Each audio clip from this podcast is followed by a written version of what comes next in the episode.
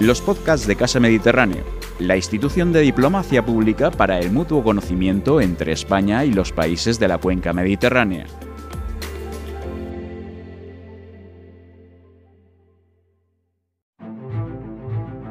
Mediterráneo. Tres continentes, 23 países, 500 millones de habitantes con un mar común. 3.735.000 kilómetros cúbicos de agua muy salada el mar blanco de los turcos, el gran verde de los antiguos egipcios, mar en medio de las tierras. Un mar y un mundo en riesgo. Crisis climática, crisis ecológica, crisis humanitaria. En crisis el pan, el aceite, el vino y los peces. En crisis la brisa y los pájaros. En el mar de Ulises cada vez es más difícil llegar a Ítaca. No imploramos a los dioses, contamos con científicas y con científicos para plantar batalla.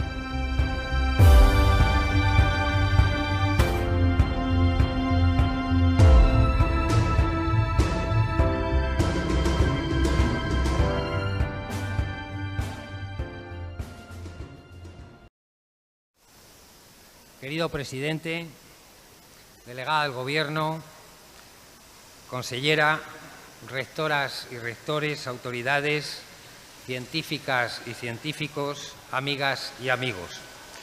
Mi más afectuosa bienvenida a Casa Mediterránea.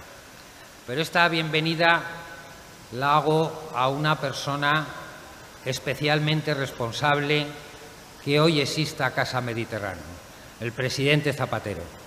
Muchas gracias, presidente, porque hoy estamos aquí y bienvenido a esta, nunca mejor dicho, tu casa.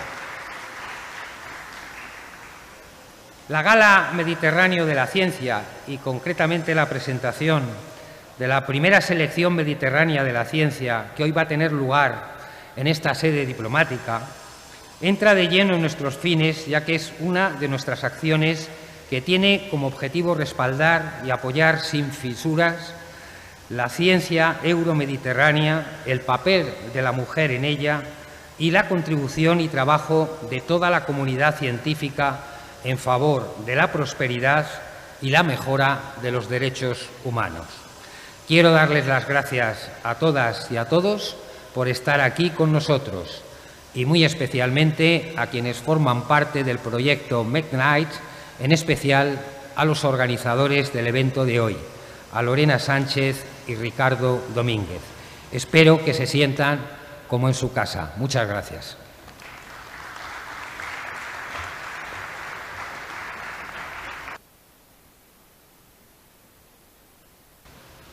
Muchas gracias. Hola a todos y todas. Soy Ricardo Domínguez, coordinador de la Midnight y del Calidoscopio. Hoy celebramos la primera European Researchers Night financiada con fondos europeos en la Comunidad Valenciana. La celebración de este acto nos debe hacer conscientes de la importancia que tiene dar voz a los científicos y científicas y conectarlos con la ciudadanía y los problemas que importan a la gente. El Mediterráneo pasa por un momento trascendental para los 500 millones de personas que habitamos sus orillas. Cambio climático, contaminación, sobrepesca, desertización, incendios, pocas oportunidades para los jóvenes y un largo etcétera de problemas compartidos. Ningún país puede por sí solo resolverlos ni abordarlos. Solo hacer equipo nos da una oportunidad. Por eso, para Midnight ha sido un reto crear la primera selección de científicas y científicos como símbolo para unir a los países mediterráneos, con la ciencia como nexo para hacer frente a las dificultades compartidas. En el mes de junio empezamos con la puesta en marcha de las actividades que se han desarrollado de manera paralela en varios de los países mediterráneos que están hoy aquí representados, donde hemos puesto el foco de atención en la figura de la mujer investigadora. Por eso nuestro proyecto se llama en femenino, la NIT Mediterránea de los Investigadores. Un presupuesto de 400.000 euros para comunicar la ciencia y hacer de nuestra sociedad y nuestro entorno un lugar mejor. Sin embargo, estas acciones europeas necesitan estar acompañadas de políticas locales y regionales hoy inexistentes en la comunidad valenciana. ¿Quién va a ocuparse del mar si la sociedad no sabe qué importa? ¿Quién va a ocuparse de la tierra que nos alimenta si la sociedad no sabe qué importa?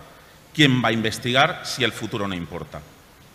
Por último, agradecer a las más de 30 entidades que han hecho posible la Midnight 2021 y especialmente a Lorena Sánchez y a nuestro invitado de honor, el presidente José Luis Rodríguez Zapatero. Muchas gracias por, vuestra atención y ojalá que la vida nos sonría a todas. Señor presidente, por favor.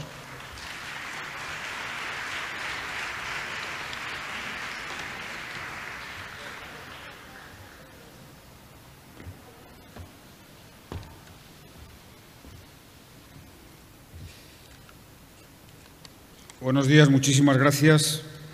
Buenos días, consejera. Buenos días, delegada del Gobierno, rectores, vicerrectores, autoridades, amigos y especialmente a los investigadores y científicos que han sido reconocidos en esta atractiva y sugerente iniciativa de unir el Mediterráneo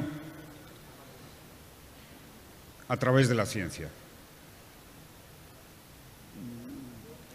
No sé muy bien por qué he sido invitado de honor a este acto.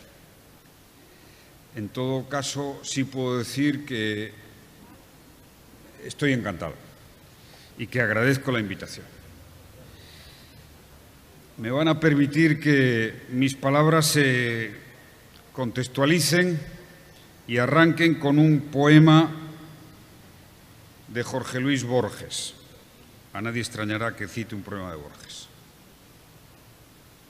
Decía Borges, Dos griegos están conversando, Sócrates y acaso Parmenides. Conviene que no sepamos nunca sus nombres. La historia así será más misteriosa y más auténtica. El tema del diálogo es abstracto, a veces de mitos de los que ambos descreen las razones que alegan pueden abundar en falacias y no dan con un fin. No polemizan y no quieren persuadir ni ser persuadidos. No piensan en ganar o perder. Están de acuerdo en una sola cosa. Saben, saben que la discusión es el no imposible camino para llegar a una verdad. Libres del mito y de la metáfora piensan o tratan de pensar. No sabremos nunca sus nombres. Esta conversación de dos desconocidos en un lugar de Grecia es el hecho capital de la historia. Han olvidado la plegaria y la magia. Han olvidado la plegaria y la magia. Y con ello han construido el conocimiento, la ciencia, el progreso. Y esa ciencia en Occidente nació en el Mediterráneo. Quizá, como el otro día se recordaba en Casa América, en ese acto sobre la poética del Mediterráneo, nació en Mileto, donde se sitúa el origen de la filosofía con Tales de Mileto. Mileto que fue una ciudad griega, hoy turca, no lo olvidemos. Aquí se decía, si en Mileto nació la filosofía fue porque era una ciudad de tránsito, de comunicación con Oriente, con India,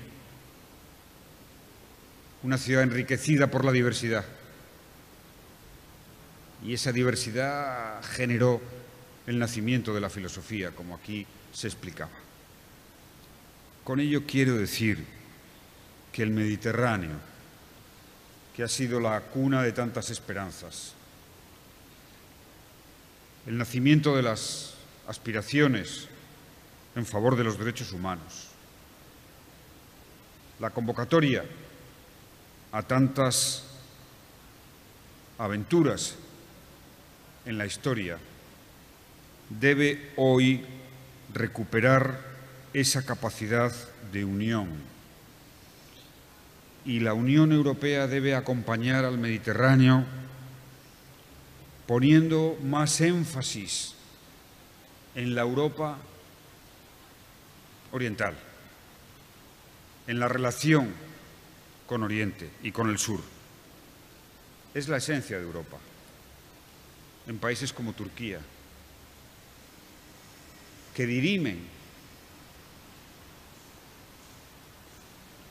un destino de entendimiento, de cooperación, de ensanchar la mirada de lo que representa Europa.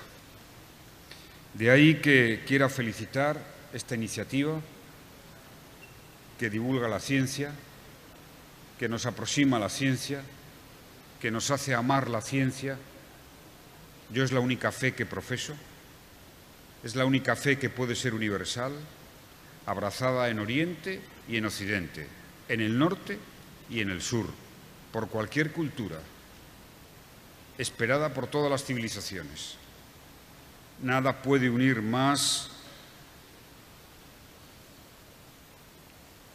a la comunidad internacional, nada puede acercarnos más al afán de una sola humanidad que la ciencia y el conocimiento. A todos los premiados, mi felicitación, mi estímulo. Descubrir, amar la investigación responde a dos grandes motivaciones. La primera, el asombro, la capacidad de asombrar. Y segundo, el humanismo, es decir, la fuerza de contribuir al destino de los demás, al destino de nuestra especie. En el Mediterráneo volquemos nuestros esfuerzos por la protección de nuestro mar, de nuestro entorno, de este planeta, Tierra, que puede prescindir de la especie humana perfectamente, pero que nosotros no podemos prescindir de ese planeta. Cuidémoslo. En esta casa del Mediterráneo, que está llamada, está llamada a ser un centro de convocatoria al diálogo, a ese diálogo donde Borges sitúa el principio de las cosas. Muchísimas gracias.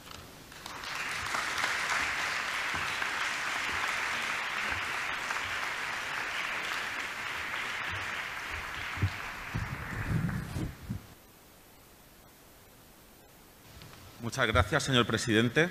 Vamos a pasar ahora al segundo bloque que va a presentar Mirtani Pieri. Mirtani Pieri holds a PhD in molecular biology and genetics from the University of, of Oxford, United Kingdom, and she's currently an assistant professor at the Department of Life and Health Science, University of Nicosia. In, two, in 2011, Mirtani won the international competition in science communication FAME Lab, and since then, she's devoted in science outreach. Myrtani is the co-founder of Saupris, an NGO based in Cyprus with the expertise in communicating science issues to the public, aiming at bridging science and society. Myrtani, please. Thank you, Ricardo. Ladies and gentlemen, MedNight is all about the celebration of science and the people who make it possible, the scientists. In this coronavirus era, we have witnessed the scientists coming out of their laboratories and talking with the people, talking with the society. We witness scientists taking off their lab coats, putting on suits and entering uh, news media offices, going on television, radios, writing articles in layman language so that we can all understand, in an effort to communicate their science back to the people, to inform, to fight misinformation, and there's a lot out there, to make science accessible to the many, not just the few.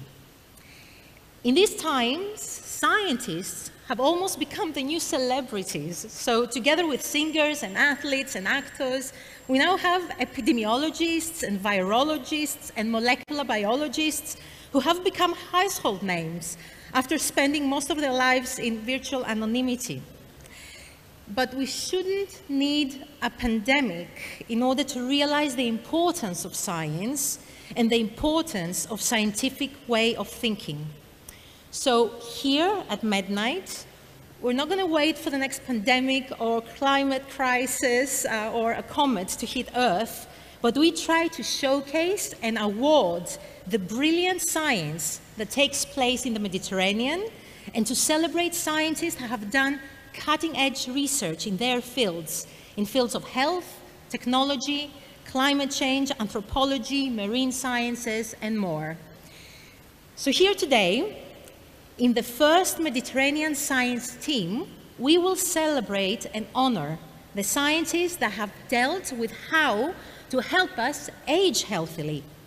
We will honor scientists that are working and trying to cure genetic disease. Scientists that study human fossils in order to give us clues of our descent. We will celebrate scientists that have made quantum computers happen and scientists that show us that we are chemistry. And by understanding chemistry, we understand ourselves. Today, we will honor scientists that employ underwater robots in order to understand the degree in which us humans are leaving our traces and our garbage deep down into the seas of this planet.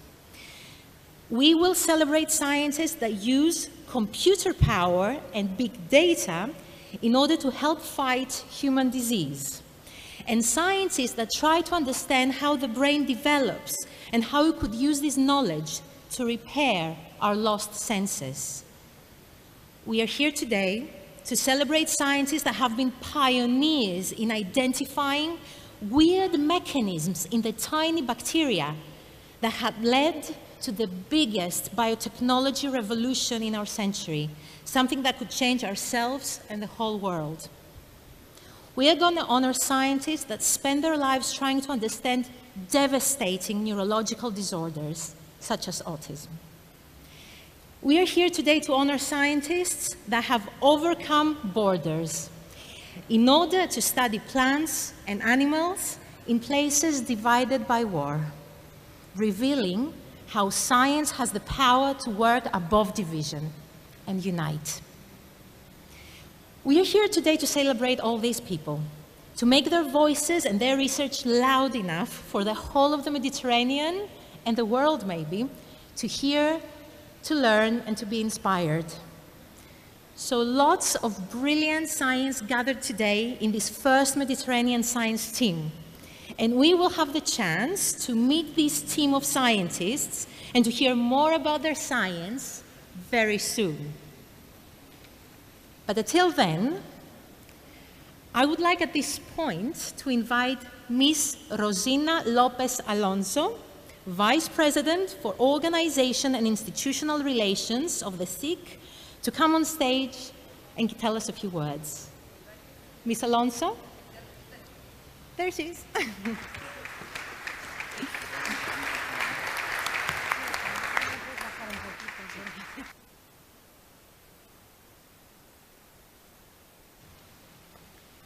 Good morning. It is a great pleasure for me to be at this first Mediterranean Science Gala, which rewards the scientific, careers of 11 important researchers from different Mediterranean countries who have dedicated their lives to knowledge in such important and diverse areas as geriatrics, biology, physics, chemistry, paleoanthropology, genetics, neuroscience, and marine sciences, among others. It is also a source of pride for me as a representative of the Spanish National Research Council to note that two people from that institution are among the 11 selected prize winners. The Spanish National Research Council, CSIC, is the largest public research institution in Spain and one of the most renowned institutions in the European research area. CSIC is the research organization in Spain with the greatest multidisciplinary potential CSIC manages to undertake challenges that are not available to other institutions, both because of its size, with almost 14,000 people, and for its distribution in almost all the Spanish autonomous communities. Research in the, in the CSIC is structured in three main areas, society, life, and materia, which cover most of the human knowledge. And with this, we aim to bring our capabilities, scientific and technological achievements close to all national and international sectors to transform them in social, economic, and culture, cultural well-being for society. As it has been mentioned this morning, in the past year, science has faced one of the biggest challenges in history, to unravel the origin of the coronavirus, to elucidate who it affects and how it acts, and to obtain treatments to fight the pandemic. Researchers have organized themselves to work in a coordinated way, achieving spectacular results. This is a new way of doing science, which is transferable to other major challenges we face, such as the climate change, the energy transition, and the improvement of the quality of life during aging.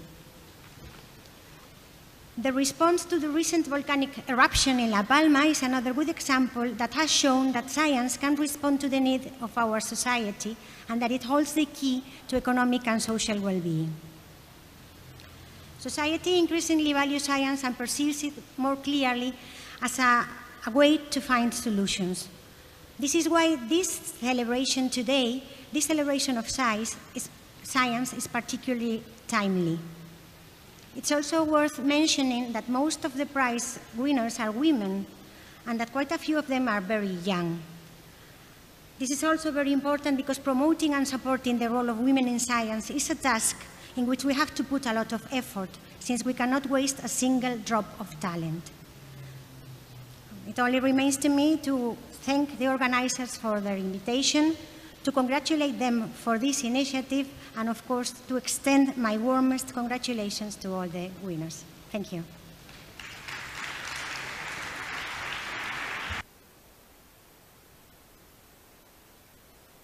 Great, so thank you, Alonso. And now, I would like to introduce to you our jury members. So these are the six members of the jury that had the hard task of selecting the first Mediterranean science team, and to do that from the many excellent scientists that do research in the Mediterranean region. So, these are, the jury members are Professor Maria Blasco. She's the director of the Spanish National Cancer Research Center, and she's also the head of the telomere and telomerase group. Telomeres are DNA molecules, DNA sequences in the end of chromosomes that protects them from damage. Then we have Professor Nektarios Tavernarakis. He is the Vice President of the European Research Council, ERC.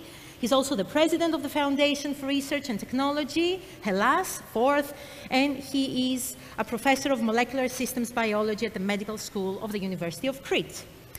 Then Professor Fernando Valladares, I hope I pronounced that correctly. He's a research professor at the CSIC, and he currently works at the Biogeography and Global Change Department of the National Museum of Natural Sciences. Ms. Pampa Garcia Molina. Ms. Molina is the coordinator and chief editor at SINC, an agency specialized in science news, but you probably know that. Professor Juan Fuster Verdu, research professor at the Institute of Corpuscular Physics, a joint center of the University of Valencia and the Spanish National Research Council. And last but not least, Professor Dr. Gülsün Sağlamer.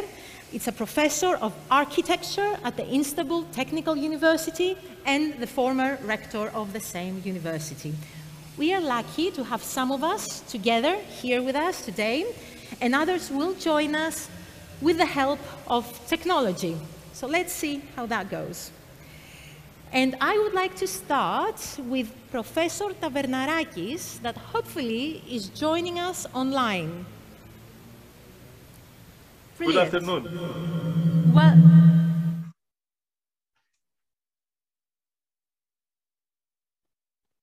have you with us. And I would like to ask you what are the reasons uh, that urge you to support initiatives such as Mednight? First of all, thank you for having me. It's really a great uh, pleasure for me to be here with you today uh, it was also a very enjoyable experience for me to participate in the proceedings of uh, the jury that selected uh, the finalists. Uh, I believe that it is really very important to, to place emphasis on supporting research and science, especially in Mediterranean countries, because uh, as uh, countries sharing a common feature surrounding the Mediterranean Sea, we are also faced with uh, unique but common challenges and uh, opportunities as well. So supporting science will actually enable our countries to perform better, both in terms of their uh, developmental trajectories, but also in terms of uh, maintaining their human potential, which is extremely valuable. Uh, scientists, as uh, was already mentioned several times, are essential uh, to, to society, are essential to our very survival uh, under the threat uh, of uh, such crises that we are facing, the pandemic, the climate crisis. we need scientists, so it is very important to send a message that science is supported, especially in our countries that are faced with these unique challenges in addition to that, I think that it is very important to support science because it contributes vitally to economic development and the prosperity of our various societies in all our countries. Uh, through science, we can hope that our countries will perform better economically, will become even more competitive in a European uh, ecosystem, in the European landscape, and uh, will eventually be in a position to further uh, develop and uh, uh, prosper towards a future that will be free of, of these problems that we are facing today. So again, uh, thank you very much. Uh, it is really a pleasure. I wish uh, that I could be there with you, but we are also organizing here the Researchers Night, as you know, the last Friday of September. Uh, it's a pan-European uh, event and uh, I couldn't join, but it is really a pleasure to be here even in such a manner. Thank you. Brilliant. Thank you so much, Professor Tavernarakis. Wise words.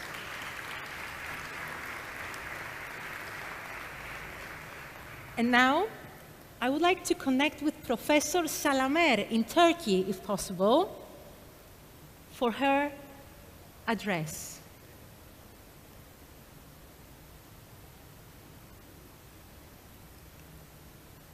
Let's give it one or two minutes to see if technology would do us a favor of connecting virtually from Alicante to Turkey.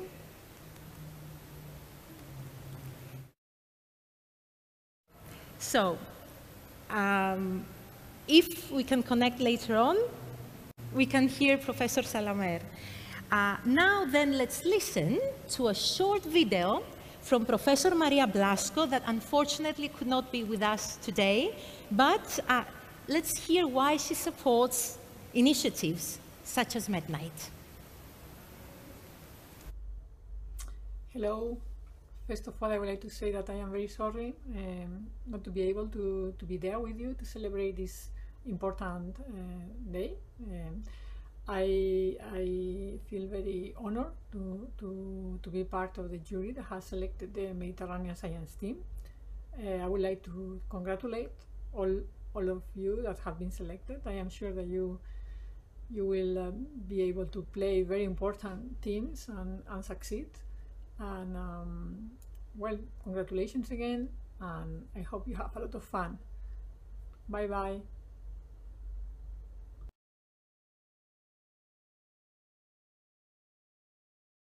We might be able to connect with Professor Sağlamer in Turkey to hear her words.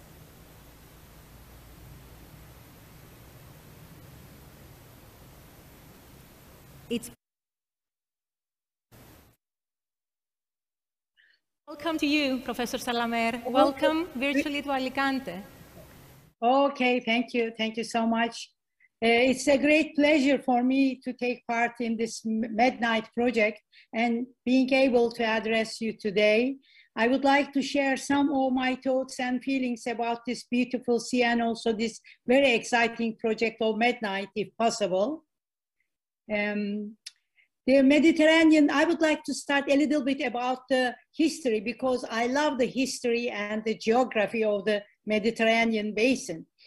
The Mediterranean basin has been the cradle of world civilization since the first settlement in Jericho some 9,000 before Christ. Maybe I should also mention Göbekli Tepe here in Turkey that is dating back 12,000 before Christ.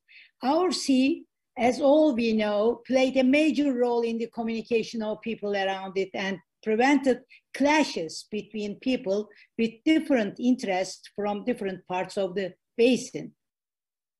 The world map shows it that what a unique location the Mediterranean uh, Sea has in the world. It is big enough to house all of us, but at the same time, with its unique shape, with its islands, bays, and straits, it creates a means to connect the people around it. It looks as if it's a closed sea, but it offers the main transportation routes between east and west. This Mediterranean Sea is a symbol of creativity, the search for the meaning of life and for wisdom and love of people and nature. This sea has always been an environment that has raised outstanding people who have made remarkable contributions to the development of history in philosophy, art, music, literature, science, and technology. We all know that the oldest universities in the world varies depending on how one defines a university. If, if we list the universities on the narrow definition of degree granting institutions, we see that the oldest university in the world is the University of Bologna, established in 1088. Among 44 oldest universities, 25 were founded in the Mediterranean basin the Mediterranean universities with their core strengths based on their deep intellectual culture and socially interconnected staff and students can play a major role across the world. So I'm very proud to be born in, in the Mediterranean basin, to be uh, one of the leading technical university as a, as a teaching person, as a professor and researcher. So, um, but now we are taking another important step.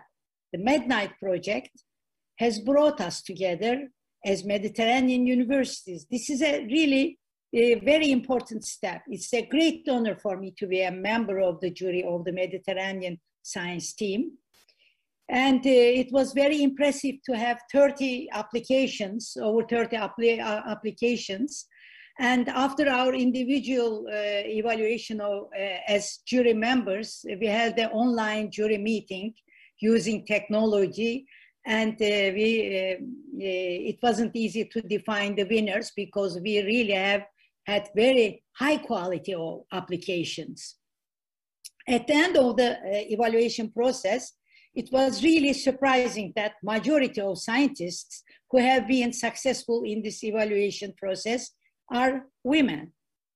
This achievement of female scientists is a remarkable result. I have another hat. I'm also the president of European Women Rectors Association, EWORA. So this result gave me another uh, big pleasure to see that women scientists are taking really big steps uh, to, to show their, their capacity and their intellect, intellectual uh, achievements. I would like to congratulate all the scientists who took part in this competition, but my special congratulations goes to 10 winning projects with 11 top scientists for their achievements. Before I conclude my speech, I would like to congratulate the organizers of this MedNight project. And my special thanks uh, goes to the leader of the team, Ricardo Dominguez. And that's all from me. I wish uh, just uh, my colleague said I, I, I could have uh, been there, but unfortunately, uh, my uh, my worry about the COVID-19 Uh, made me not to travel to Alicante as uh, as uh, still we are having increasing number of cases in my country. Dear colleagues, let us continue to build up new knowledge and exchange perspectives across the Mediterranean area. Thank you. Thank you for your attention. Thank you so much. Thank you so much, Professor Sağlamer. It was nice that through technology we could have, we could have you with us. So I would like to thank all members, all members of the jury, the ones we heard, and the other members for their comments, for their support, and for their great work in choosing this first Mediterranean science team. And now I would like to ask for Miss Lorena Sanchez, journalist, editor-in-chief of Quo magazine, and the organizer of the Mediterranean science team, to take my place here on stage. Lorena, thank you.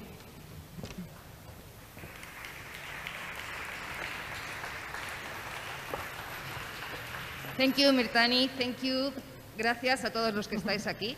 Yo creo que fue una manía mía de cuando era pequeña, me gustaba hacer equipos. Jugaba al equipo de, en el equipo de baloncesto de mi colegio y así empezó todo porque me encanta que se muestre la gente que tiene valor. Llevo haciendo equipos de ciencia muchos años. Este es el primer equipo mediterráneo de la ciencia. verdad me parece que es algo importante. Es algo importante porque creo que solo como mi papel como comunicadora, solo si se muestra lo que vosotros hacéis y los científicos que estáis aquí sois lo que realmente importáis, si se muestra, si se conoce, se convierte en algo importante. Se convierte en algo importante el clima, el mar, el, que conectemos con países del sur, como ha mencionado el presidente Zapatero, que es fundamental para que hagamos de verdad equipo. Este es el primer equipo mediterráneo de la Creo que todas las personas que están ahí son brillantes. Todas van a hablar ahora y nos van a contar qué hacen. Para mí, eso es lo que importa. Todo lo demás, sí, estamos en un sitio, en un recinto precioso, vamos a comer muy bien, pero lo que hacen estas personas de verdad merece la pena. Me gustaría mostrar el vídeo en el que vamos a hacer un repaso de todos los que forman parte de, este primer equipo, de esta primera selección mediterránea de la ciencia, y luego uno a uno van a ir contando a qué se dedican, qué hacen en su día a día, por qué han sido seleccionados por esto, porque realmente lo que importa es lo que ellos hacen. Así que sí, todo mi apoyo, desde luego, como siempre, si hay que hacer un equipo internacional y montar una nueva liga, contad conmigo. Si vemos el, equipo están el vídeo lo están proyectando.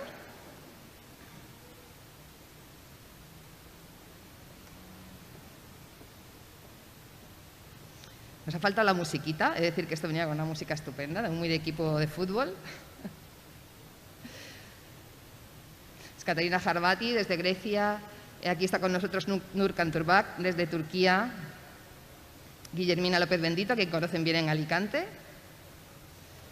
Francis Mójica, eh, conocido en Alicante, en España y en el mundo, Nadwa Abedmegid, eh, gran amiga desde ayer, ha hecho un gran viaje desde Egipto, eh, Martina Perdomenico de Italia. Y si os parece, os voy a dejar con la segunda parte, va a conducir esta parte de la gala, eh, Raquel, que es una divulgadora de ciencia conocida. Ella va a presentar a cada uno de los científicos y cada uno de ellos contará en el escenario qué es su trabajo. Muchas gracias, gracias a todos. Eh, cuento con vosotros para la próxima.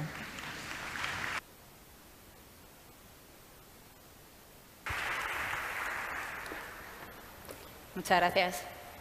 Muchas gracias, bienvenidos. Tranquilo, yo no voy a tratar de hablar en inglés.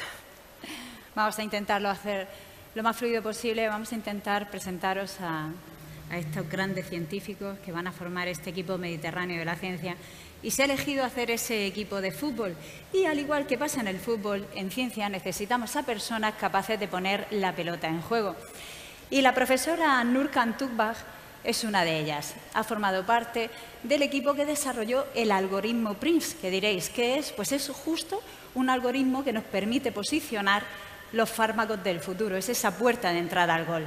Va a entregar la camiseta Pampa García Molina, periodista de ciencia y redactora jefe de la agencia SYNC. Un aplauso, por favor.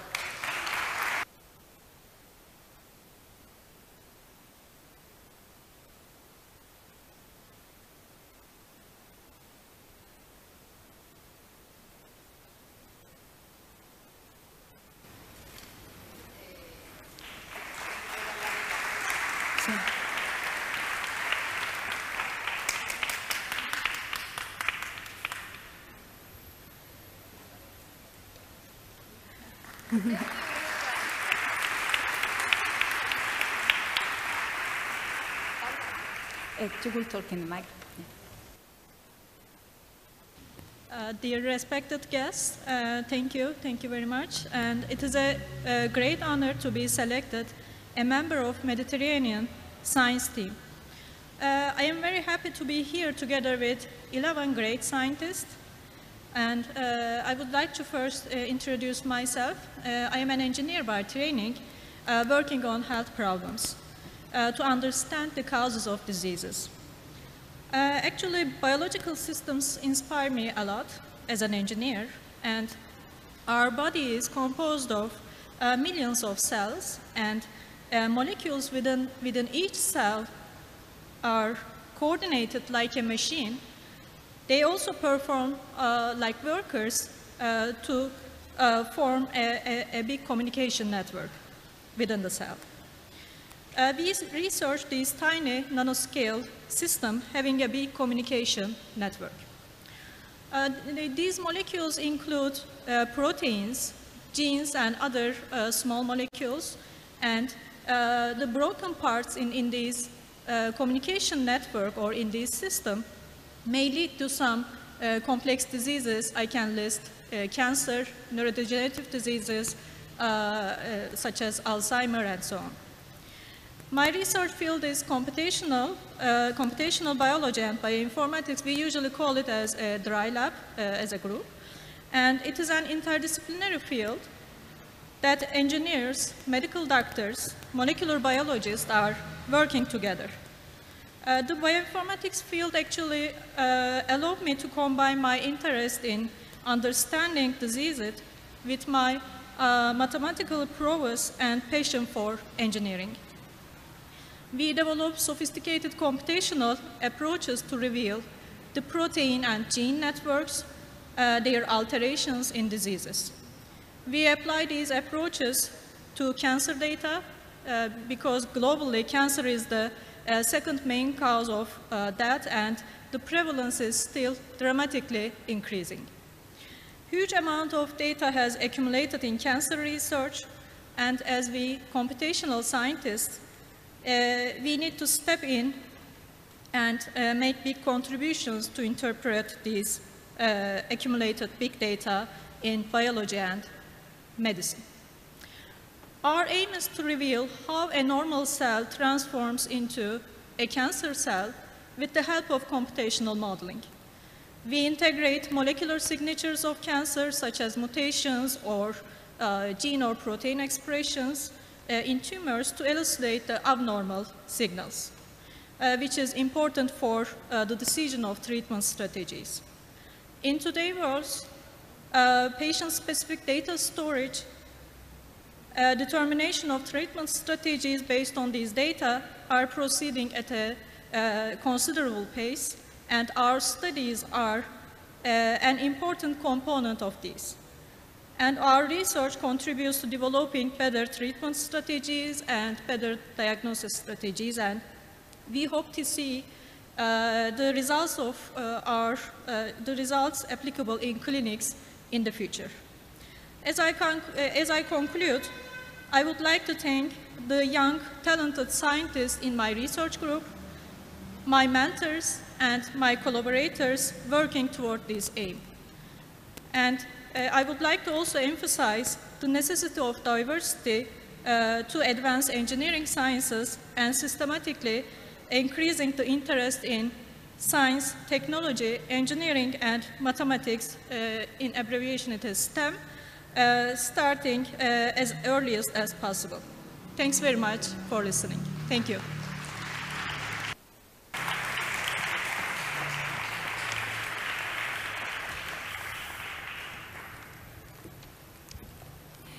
Thank you very much, Nurkan. Eh, ahora es momento de seguir hablando de fútbol y de defensas. Y por eso voy a hablaros de Habiba Buhamed Chabouni, que lleva décadas muy implicada en la mejora de la salud de las niñas y familias afectadas por enfermedades genéticas. Y ya en los 80 nos dio una forma de evitar que haya muchas enfermedades genéticas. Y es un consejo muy, muy sencillo. En las bodas, los primos como invitados, no como vuestro marido, ¿vale? Va a entregar la camiseta Lucas Sánchez, director de la agencia de noticias Science y miembro del comité directivo de la Asociación Española de Comunicación Científica. Muchas gracias.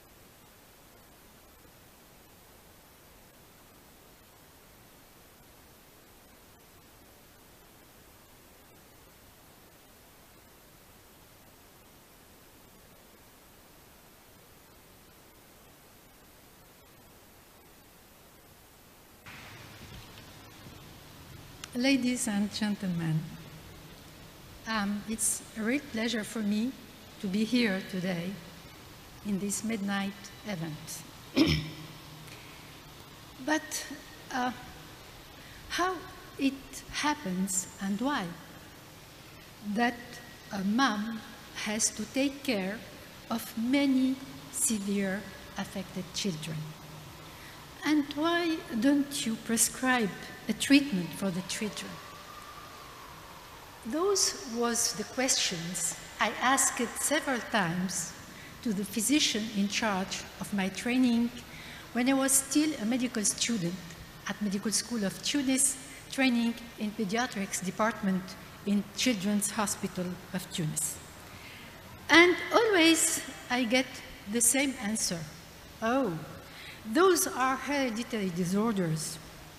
And now medical investigation and management are still poor. But Habiba, myself, was a curious child. When, uh, I, when I was child, I kept asking questions about the beginning and the end of the life. Few years later, when I got my MD, I decided to study in the same time pediatrics and genetics. But in fact, I wanted to study medical genetics, but there was no specialty at this time. So I was a student in Faculty of Medicine and in Faculty of Science of Tunis, and then, of course, I went abroad in France, uh, Italy, uh, Canada, etc. And um, when I came back to Tunis, I started doing research uh, in, by getting grants in several fields, and the first one was in consanguinity. And we studied consanguinity in Tunisia and established in the early 80s the national rate of inbreeding. Beside clinics, beside making diagnosis, helping families with genetic counseling, making diagnosis, cytogenetics, molecular uh, diagnosis, of course, later, I decided to go in research. And I described new clinical entities, chromosomal abnormalities, and molecular anomalies. Of course, to do, to do this, I had to build team research, what I did. I had a team research and a team for diagnosis of those diseases. And I established a very nice, very good collaboration with European colleagues from France, Italy, and other countries. And I contributed and discovered some genes like familial Mediterranean fever. When I asked my Tunisian colleagues the first time, I'd like to study this Mediterranean disease, they told me, oh no, we don't have this disease in, in Tunisia. So I told them the name means that we have to find this disease in our country. And of course, we had different kind, uh, different uh, cases, and um, I contributed to. Uh, uh I, contrib I, contributed to discover the gene of uh, responsible of this uh, disease. Excuse me, I have. oops, it's the stress. Yes. Um, I, I, made several studies in um, chromosomal abnormalities and in genetic disorders like ambiguous genitalia, like congenital adrenal hyperplasia, cataract, several uh, congenital syndromes, and even in cancer diseases. And uh, we established molecular epidemiology for different diseases in Tunisia and even in North Africa in collaboration with colleagues. And today, I can say that I've succeeded by being able to develop a new medical specialty in the country, and there are many uh, geneticists, actually, in medical geneticists in Tunisia, and different centers to take care of such affected children. But in the same time, I, I, I contributed to develop human genetics research in the human lab genetic research and faculty of, in the medical school of, uh, of Tunis. And in the same time, I made my efforts to contribute in the education, teaching of genetics, and then implemented a master degree in genetics and then a PhD degree in health science in a medical school and not in the scientific school, uh, faculty in, uh, in Tunisia. So I hope that uh, I have the opportunity to continue this research with my colleagues in the Mediterranean area, uh, but it's not a new um, activity for me because I've took part to a Euro-Mediterranean project some years ago, and I worked with colleagues from around the Mediterranean Sea for six years uh, at least. So uh, maybe it's a new uh, starting, a new beginning of collaboration with another team of scientists from Mediterranean region. Thank you, and I'm really happy to be a member of this team.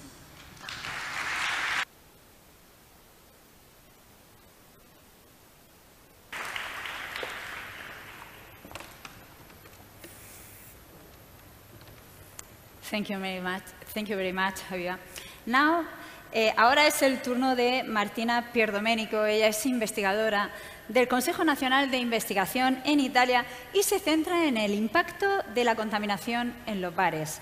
Eh, Martina Pierdomenico en su investigación encontró el mayor estercolero de Europa donde iba toda nuestra basura y allí pudo encontrar coches, lavadoras, libros de autoayuda. Va a entregar la camiseta Fernando Valladares, Premio Rey Jaime I de Protección de Medio Ambiente e investigador del CSIC. Os voy a pedir un fuerte aplauso. Gracias.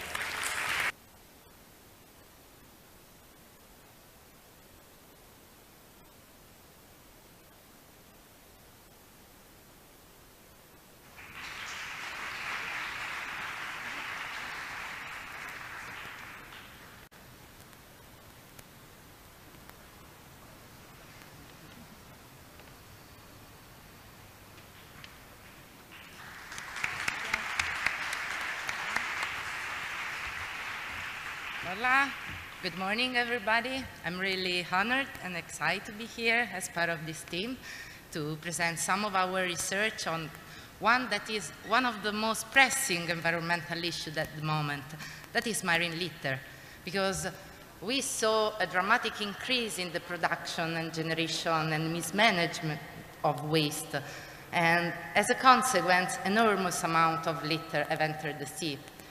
It's estimated that 10 million tons only of plastic litter get into the ocean every year, and these estimates are predicted to increase under a business as usual scenario. So, as a consequence, marine litter is now everywhere, from the coastal beaches, shallow water, down to the most remote place in our earth, that is the deep sea.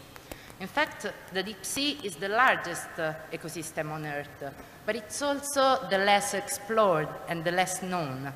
And this is a very significant knowledge of gap because most of the litter that comes from land sooner or later will sink and will tend to accumulate on the seafloor. And moreover, here there are some geological and oceanographic processes which may specific location, such as the submarine canyon. And the submarine canyon are just they are valley in size on the seafloor, and they basically function as a conduit for the transport of material and water from coast and shallow water to deep sea ecosystem. And they do not also funnel natural material, but they can also funnel large amount of pollutant and litter, especially when they are connected with rivers. And this was the case of the Messina Strait, which has a dense network of canyon connected with rivers. And we were actually surveying, uh, we were collecting samples to do the geological map of this area, and we encountered a lot of debris, of anthropic debris. So we decided to come back and using underwater robot equipped with camera to see what was going on. And what we found was astonishing, not in a good sense. As you can see, we found very large accumulation of litter of any kind.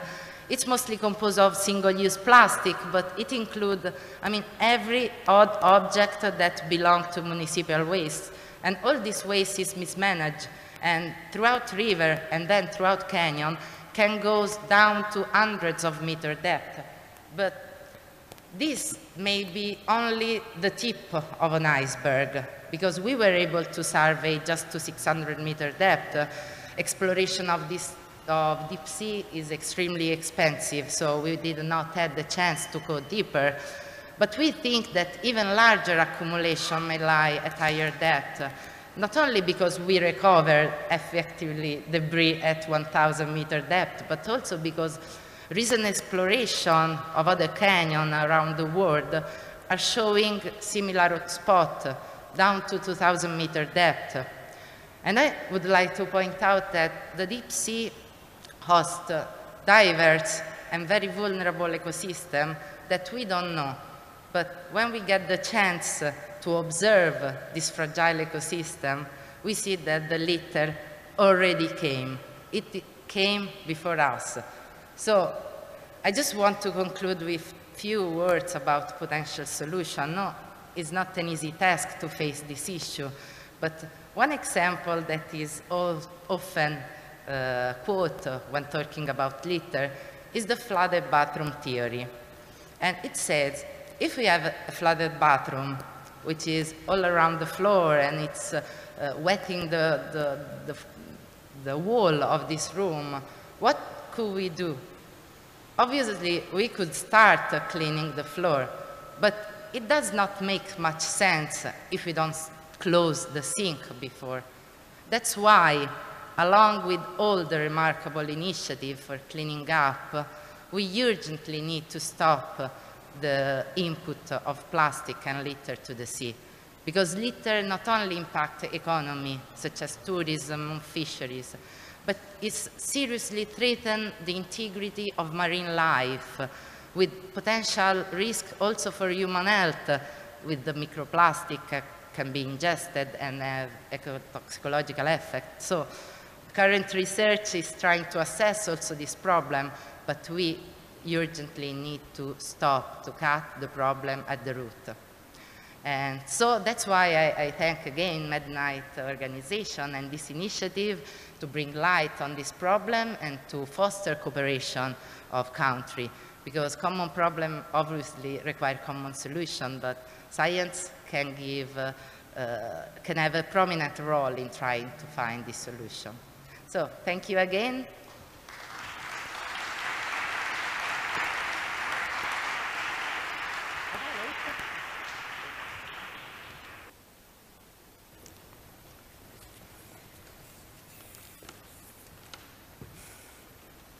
Muchísimas gracias, Martina.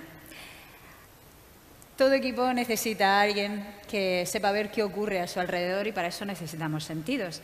Guillermina López Bendito, del Instituto de Neurociencias de Alicante, investiga el cerebro antes de nacer, la estructura y sus conexiones cerebrales que nos permiten ver, oír y sentir lo que tocamos. Como Melendi, que no siente cada vez que toca, pero nosotros sí. Entrega la camiseta a Juan Fuster, profesor investigador del Instituto de Física Corpuscular y uno de los físicos más importantes del país.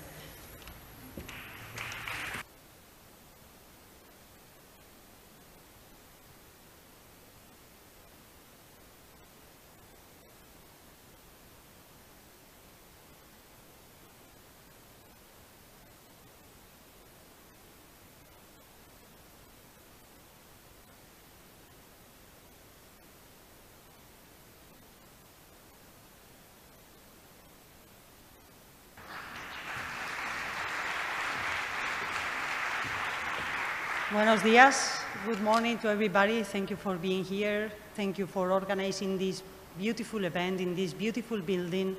Been in Alicante several years already, you know, I haven't appreciated the large, incredible places that we still have in our place here in Alicante. So thank you for this.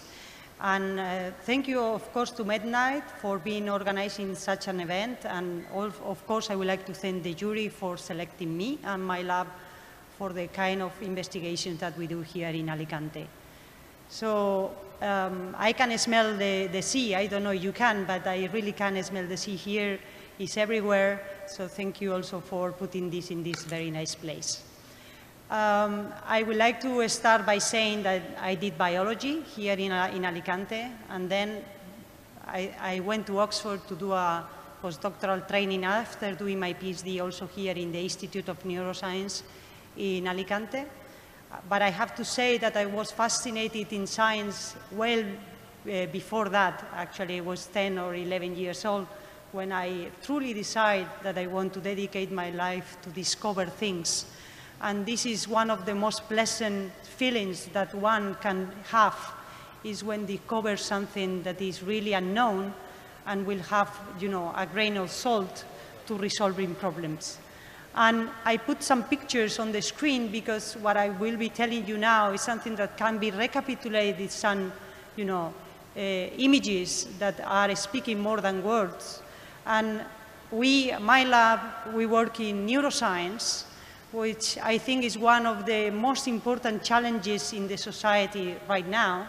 It has been for long, but now it's really, really very important to understand how the brain works and also how we do in the lab is understanding how the brain develops, develops from the very beginning, and how these 50,000 millions of neurons as stars we have in the sky are able to connect to each other in a uh, normal and, and, and, and, useful way so we can think, we can you know, make actions, and we can have feelings.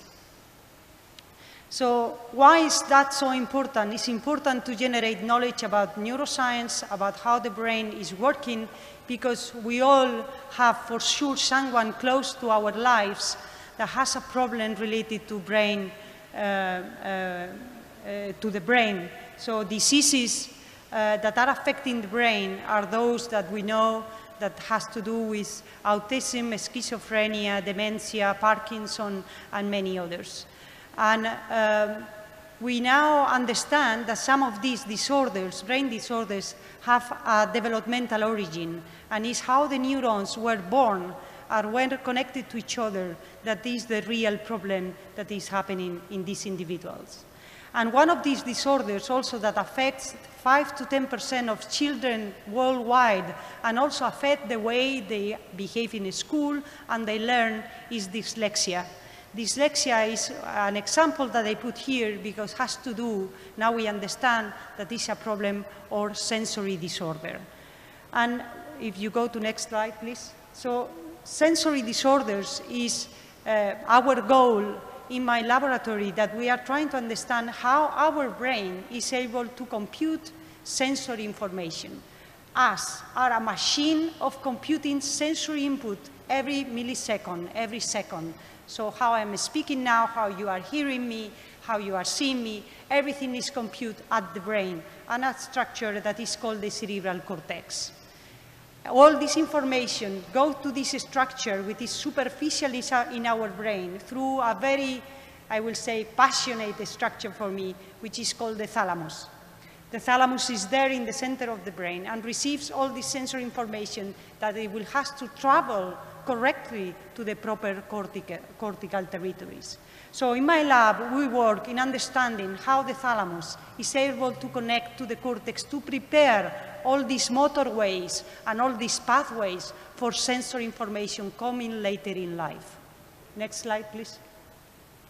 So we are interested in knowing, understanding how this is all built, but of course, we are interested in understanding how the brain has the extraordinary capacity to repair itself also. So, for example, we are working in understanding how the brain is able to have plasticity and to adapt to changes in this sensory information, what has been very nicely shown in humans and many animal models that when you lose sensory input early in your life, as for example congenitally blind, congenitally deaf, there is a problem in connections in the brain, how the brain adapts what cortical areas are adapting and how we can you know, get the best of these adaptations is also something that we are very interested in my lab. We are also, of course, interested in repairing. Why? Because in all these uh, sensory deprived individuals, there is an irreversible loss of neural, neurons and, and, and neuronal circuits in their brain. So we need to reprogram, we need to rescue the lost sense and in the lab, we are using reprogramming of cells from one origin in the brain to another origin. So we are really fixing direct reprogramming to try to rescue these neurons that have been lost and also the connections that were lost as well. So this is the thing we are doing in my lab here in the Institute of Neuroscience in Alicante, which is one of the highest, biggest gap of neuroscience in Spain. And also I would like to finish my uh, talk, my brief presentation of what we do, uh, giving some thanks, thanks to uh, the mentors that I had during my life as a scientist that were so key for me to succeed. And I have to thank so many of those that were, you know, helping me in key points in my, in my career. But also I would like to thank my family and especially my two kids, Malena and Lucas, for all the help and being there and supporting a mom that is always working in the lab and so on. So thank you very much.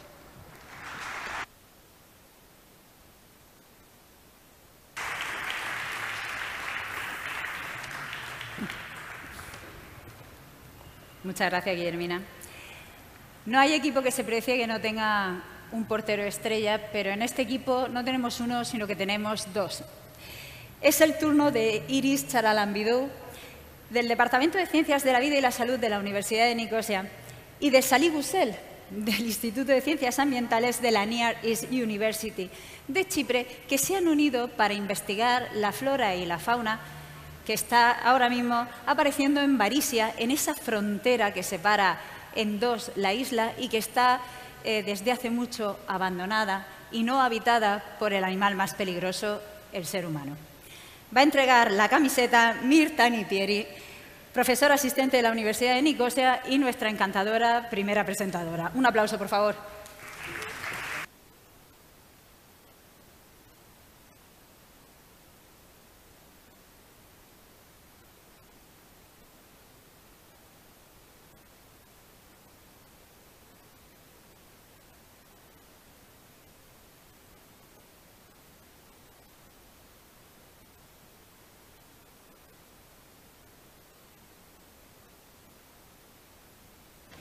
Take this off in front of you and then put this on, so. Okay, so um, thank you, uh, esteemed, well, good afternoon to the esteemed guests and to the honored guests, and thank you also to the organizers for inviting us here today. Uh, my name is Iris Charalambidou, and um, I'm from Cyprus, from the Greek Cypriot community, where we speak Greek, and the main religion is Christianity. And my colleague over here is Dr. Professor Salih Gusel, and he's from a Turkish Cypriot community where they speak mainly Turkish and the religion is mainly Muslim. So as you can imagine, there have been many conflicts in our country. We come from a very small island, and since 1974, it was not possible for our communities to meet each other. So in 2003, some borders were opened between the north and the south of our country. And in 2005 or 6, because we are scientists and we believe that humans should be united in solving the problems of the world, we decided that we would like to uh, cooperate with each other. And the reason for this is because we are both biologists and ecologists. We are interested in the environment. And, now, and the world, because the human population has reached, uh, we are nearly 8 billion on the planet, this means that the problems that we face in the world now are at a global scale. For example, like the climate crisis that is in the news all the time now, but also there is a huge biodiversity crisis that is, is present at the moment as well. It's not just the climate crisis, uh, various other environmental issues like air pollution, plastic pollution, etc. In order for humanity to be able to solve these issues, we need to be united with each other. And this has also been proven with the COVID pandemic as well. So as a species, we need to cooperate with each other and we need to solve our problems together. So we decided to be an example of this on our very small island where the communities are arguing with each other. So we received funding from the United Nations Development Fund in about 2006 or 7. So just three or four years after it was possible for us to meet each other. And we decided to investigate the biodiversity that is in a, in a zone which separates our two communities and where nobody is allowed to go there it is policed by the United Nations uh, peacekeeping force. So we both formed a, a, group. We collected scientists from the Turkish community, scientists from the Greek community. We joined, we formed a big team of between 10 to 12 experts, mammal experts, reptile, birds, plants, etc. And with the permission of the United Nations, we entered this, uh, this demilitarized zone uh, and we tried to do research uh, with the soldiers escorting us everywhere. They had to follow us for each step. And also, many of the areas were also still have, had minefields. So basically, we tried to cooperate with each other in a very difficult political situation in our country and also in a, in a dangerous part of the island as well. And we are very happy to say that we our project was uh, very successful, and since then we have been cooperating uh, together for the last 15, 16 years because we want to show that science is, there is one language, the language of science, and that people need to be united and to, and to find common problems to the issues that humanity is facing. So I would like to thank you for this uh, great honor today and to thank you, the organizers as well. And thank you. And I would like to let my colleagues speak as well so I'm not doing all the speaking. Thank you.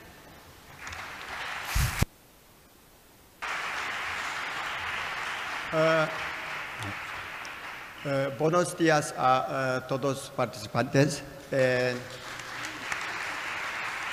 Eh, y, y eh, gra eh, muchas gracias eh, para la invitación eh, eh, de organizers. I want to learn, I'm trying to learn Spanish. I like Spain and Spanish language, but I cannot talk too much. So I, I was born before the conflict starts in Cyprus, and I grew up uh, very, in, in, an environment where there was almost no pollution, the nature is untouched, no human intervention. And I became enthusiastic, and, I, and in the end, I realized that biodiversity, nature protection, uh, other uh, living things became my, uh, became my passion. That's why I decided to study biology.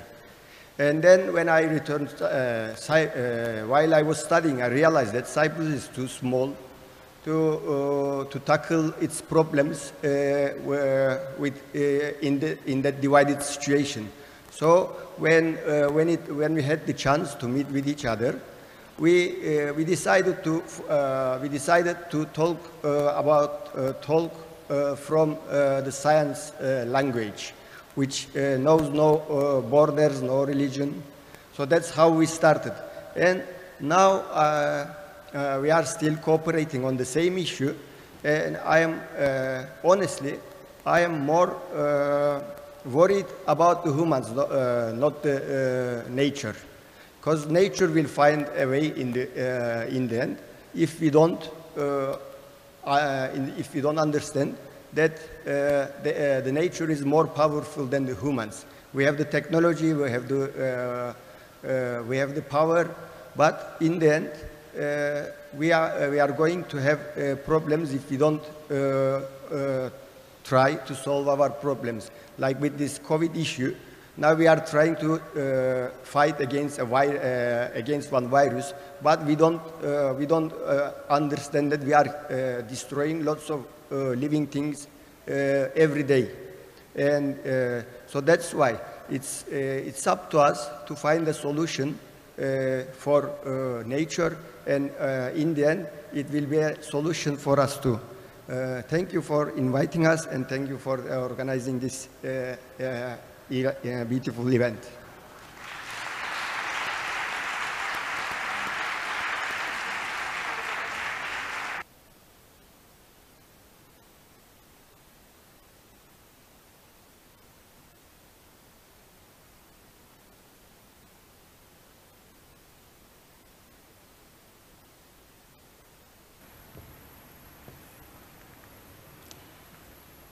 Decir que me ha dolido que hayáis aplaudido esas palabras en español de Salí Bucel y no me estéis aplaudiendo a mí con lo que me cuesta hablar en castellano, que soy de Murcia, ¿vale?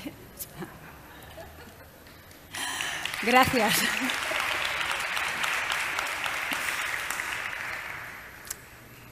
A Nahwa Abdel Meguid le hemos dado centrocampista izquierda. ¿Por qué? Porque cuando uno es centrocampista tiene que estar tanto atacando como defendiendo. Y cuando se investiga el trastorno espectro autista, pero además se trata con pacientes, uno tiene que estar preparado para atacar los mecanismos que producen el TEA, pero también tiene que estar preparado para defenderse de posibles cabezazos de sus pacientes. Esto lo sé por experiencia porque mi hija pequeña tiene uno de los síndromes genéticos que producen autismo. Todavía lloro porque cada vez que lo pienso digo, si su padre era igual, debería haberlo sospechado. Y sé bien que es eso porque gracias a mi hija yo ya llevo más puntos que España en Eurovisión. Así que por eso le voy a entregar yo misma la camiseta.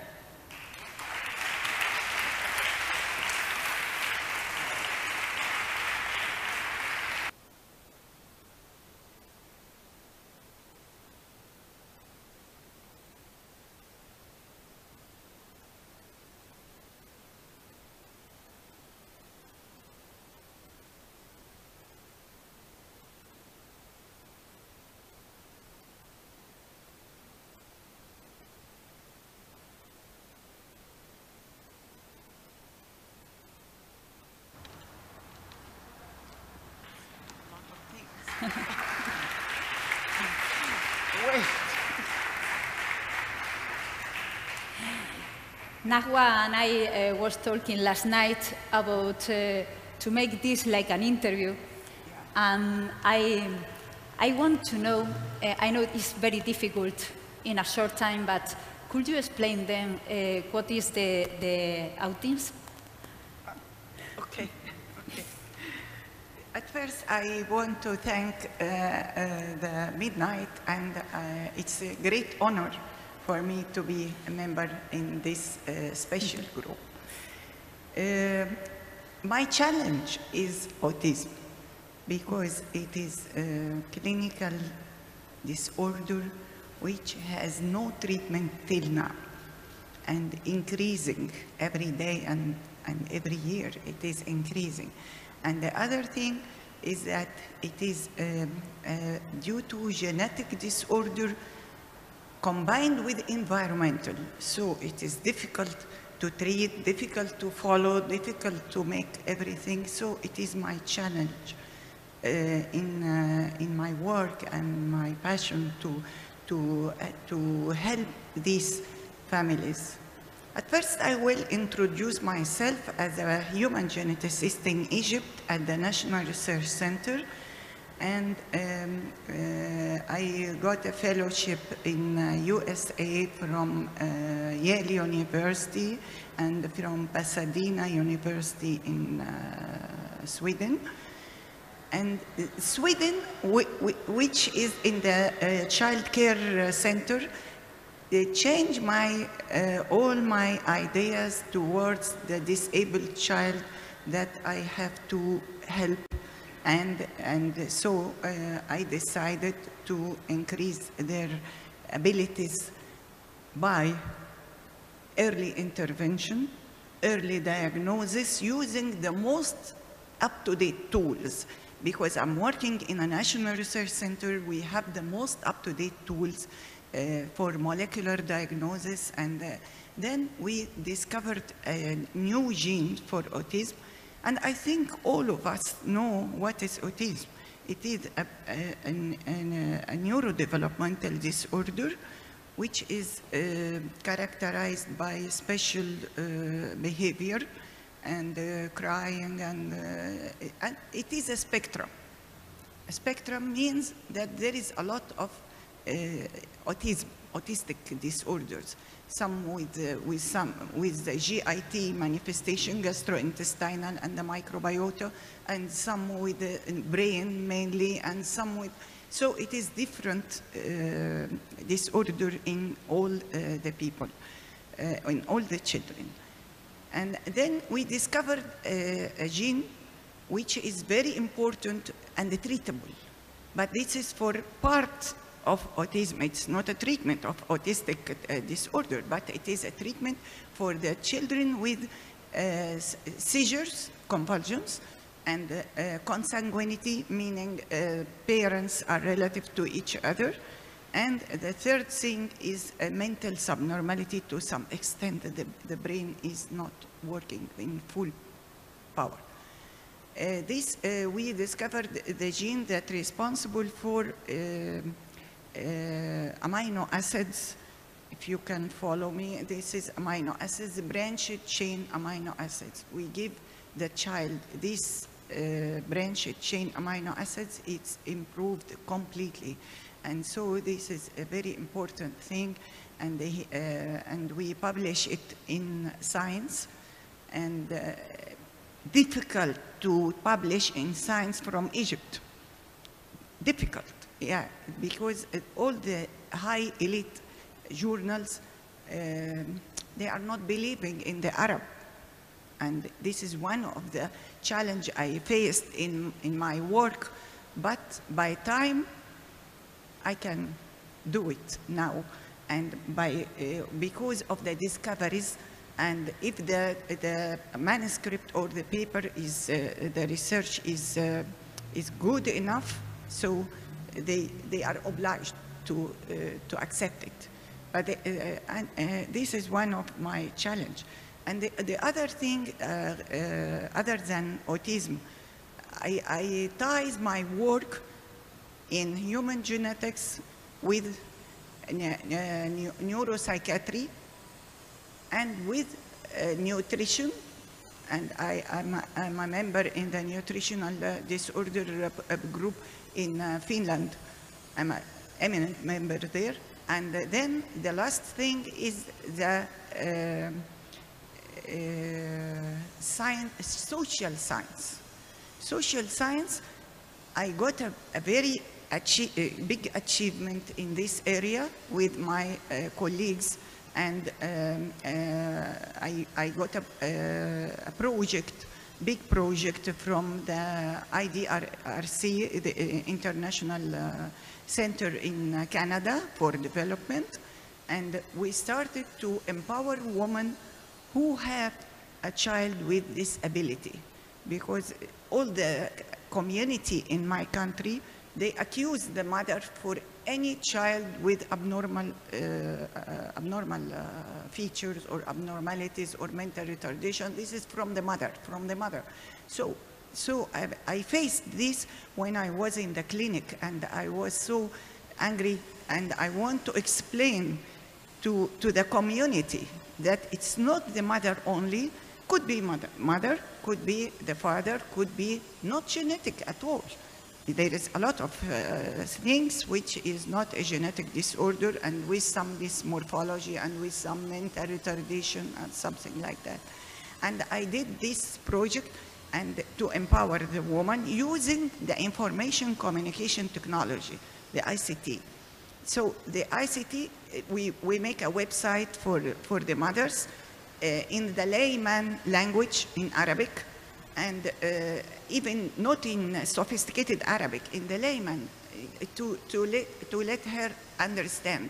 And then we put on the, on the web uh, all the centers which can improve the child uh, with, with intervention and something like that. And we push her, we, we empower her, but this is, took a long six years working with this project and renewed, renewed until we make a change. Change is a very good thing. And the, the after change, there is uh, some woman in the parliament now in Egypt, a lot of women in the parliament. Before it is only one. But it, it, it's not due to this, this uh, project, but this is one of the precipitating factors to pay the attention to, to this. And, and I think that uh, the research is the key for future. It is. And, and the publication uh, due to the, the media and the, the uh, social media and the internet is very important now because it, it evolved to the target audience. So we, we have to, to, to take care of, of this. And lastly, I think each woman now can um, make, uh, take the marker, her marker, and draws her line that she wants to be and to go through. Thank you. Thank you very much.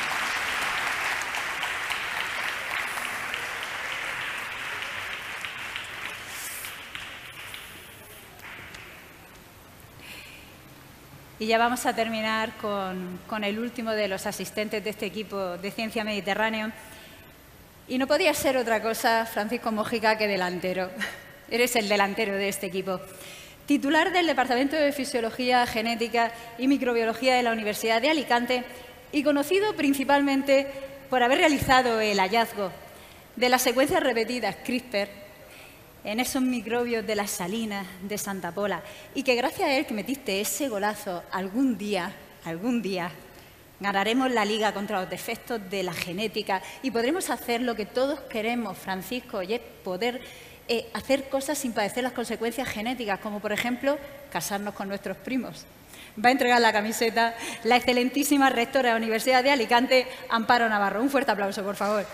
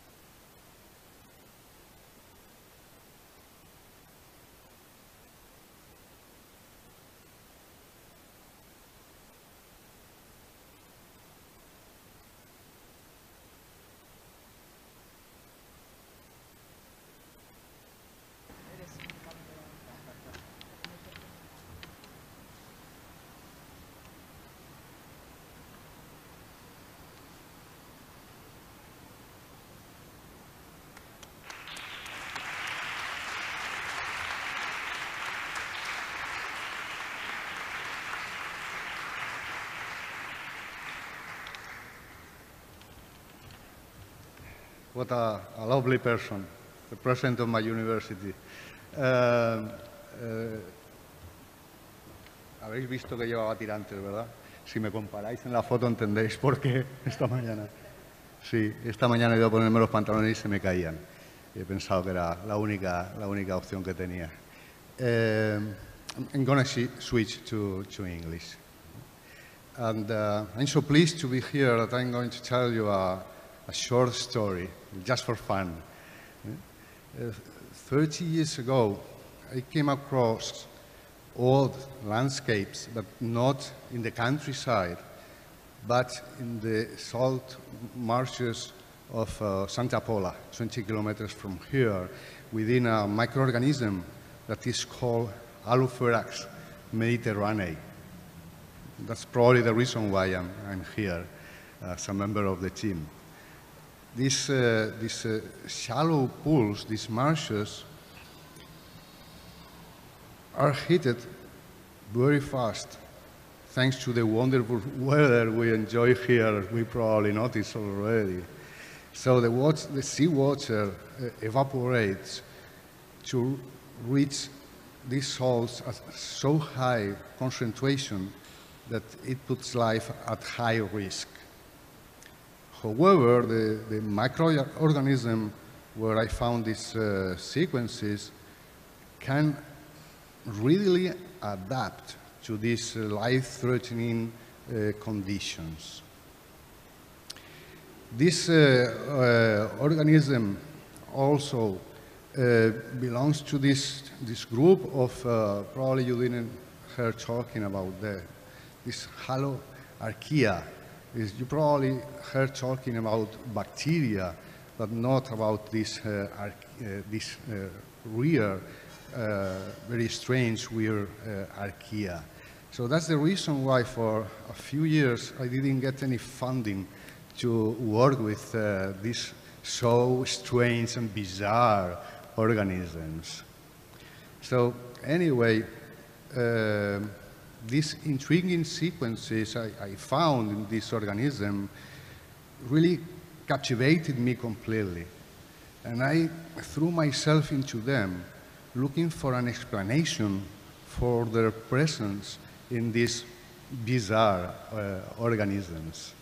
And 10 years later, during the summer break in 2003, I disclosed that these sequences are part of a unique adaptive immune system that protects these organisms from invading viruses, uh, for example. So this was such an astonishing revelation that I rushed back from my office at the University of Alicante to the apartment of my parents-in-law in Santa Pola, where we were spending our holidays, to tell my, my wife that she's there, she can uh, say that uh, that happens, like I'm going to tell you right now.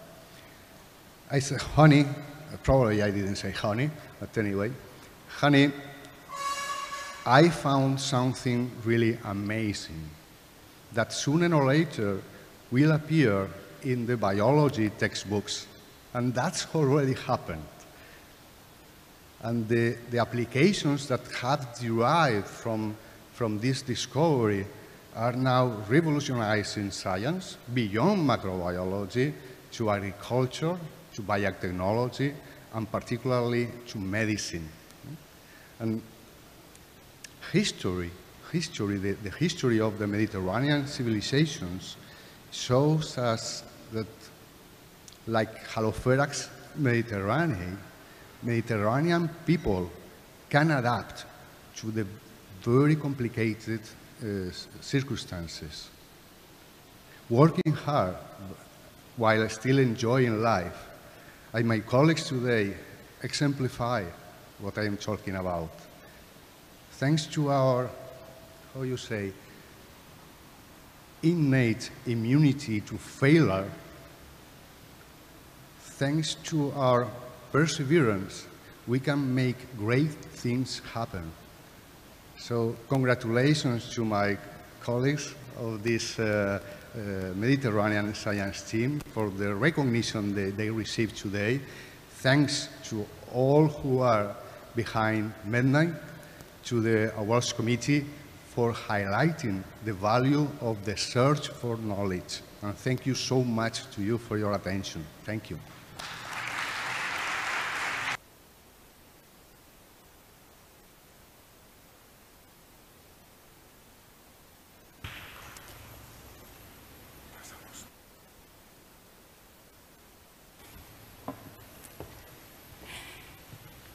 Pues hasta aquí nuestros científicos. Ahora es el turno de María Isabel Fortea, quien es directora general de Investigación e Innovación Científica de la Comunidad Autónoma de la Región de Murcia. Un fuerte aplauso.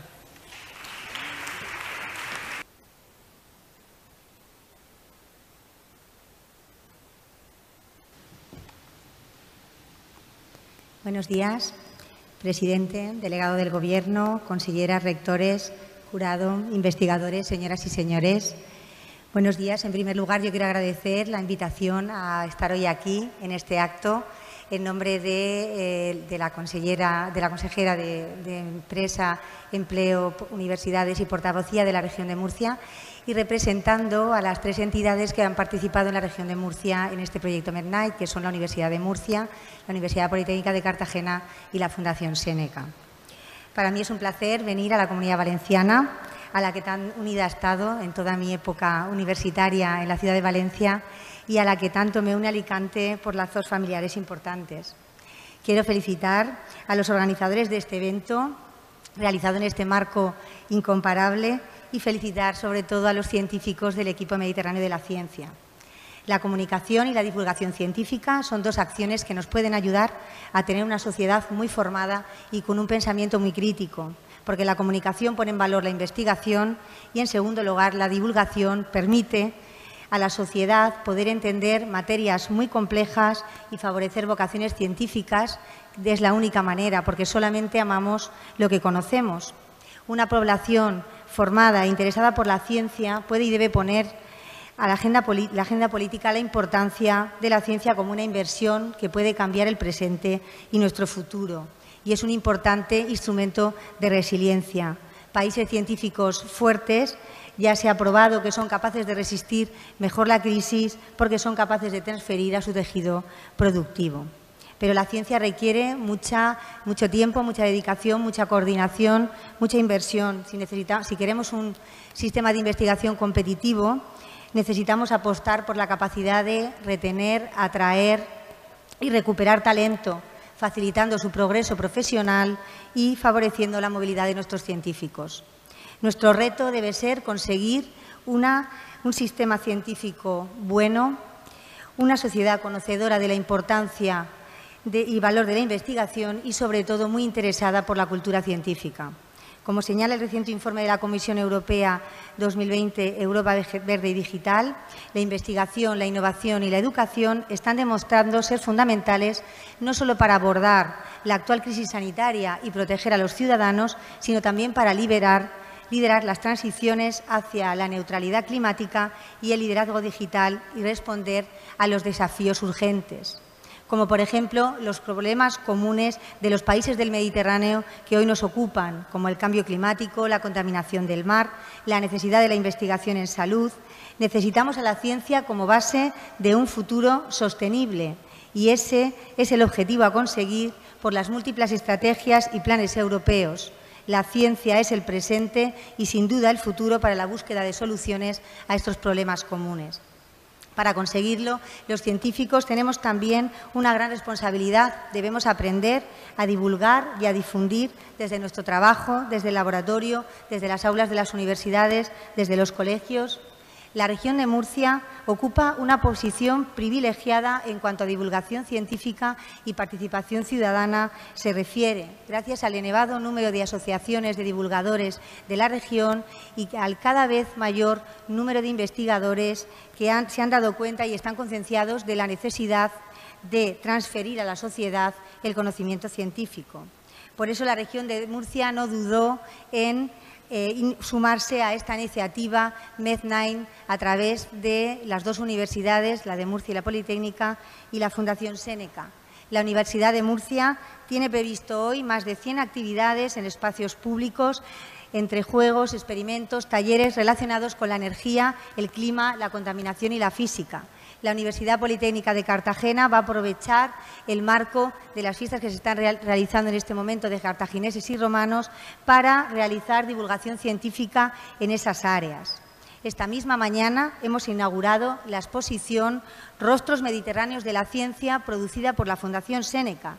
Se trata de los rostros de científicas de países de la cuenca mediterránea modelos contemporáneos con los que las chicas de hoy en día pueden identificarse y evitar esa escasa representación femenina en el mundo de la investigación científica. Desde la Dirección General a la que represento eh, y a través de la Fundación Séneca, iniciativas como las de hoy eh, se enmarcan dentro de los objetivos del Programa Regional de cultura científica e innovadora, donde se incluyen algunos eventos ya arraigados en el calendario de la región, como la Semana de la Ciencia. Toda la comunidad científica debe crear iniciativas de este tipo. Deseo que con esta iniciativa se consiga acercar el trabajo de los científicos, el papel de las universidades y de los centros de investigación a los jóvenes que sin duda serán el futuro de nuestro país. Quiero dar la enhorabuena a todos los implicados hoy, agradecer a los investigadores que tienen el interés y la inquietud por divulgar y, sobre todo, a los comunicadores de ciencia que nos acompañan hoy, que tienen la dura tarea de conectar la ciencia y la sociedad con mucho rigor y que son tan importantes en este momento. Muchas gracias.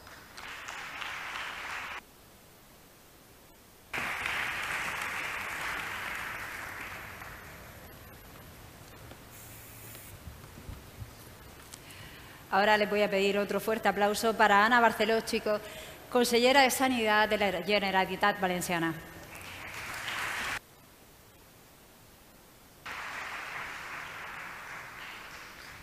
Muchas gracias y buenas tardes ya.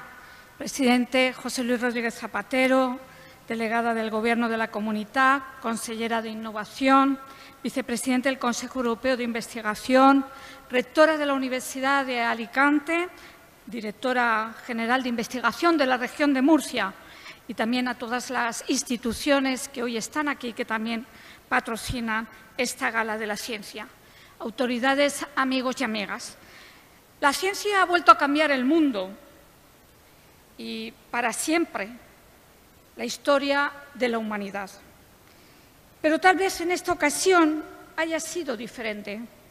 El desarrollo de la ciencia y su aplicación, esto es la tecnología, históricamente ha sido patrimonio de los países que han entendido antes que el resto que el avance del conocimiento transforma nuestras sociedades y que esos avances mejoran antes o después la vida de los ciudadanos. Este 24 de septiembre se celebra la novena edición de la Noche Mediterránea de las Investigadoras, lo que permite destacar explícitamente la importancia del trabajo de nuestras científicas y científicos en todas las áreas del conocimiento. Este evento recorre todo nuestro viejo continente, extendiendo esta celebración donde la ciencia es protagonista en más de 370 ciudades europeas. Y esto es así porque la ciencia es global, porque los descubrimientos no saben de fronteras y porque las científicas y científicos están interconectados a nivel global, lo que permite que los avances corran rápidamente. Y un ejemplo claro, y me van a permitir que me detenga en la pandemia del COVID-19, el 31 de diciembre de 2019, China comunicó una serie de casos de neumonía atípica.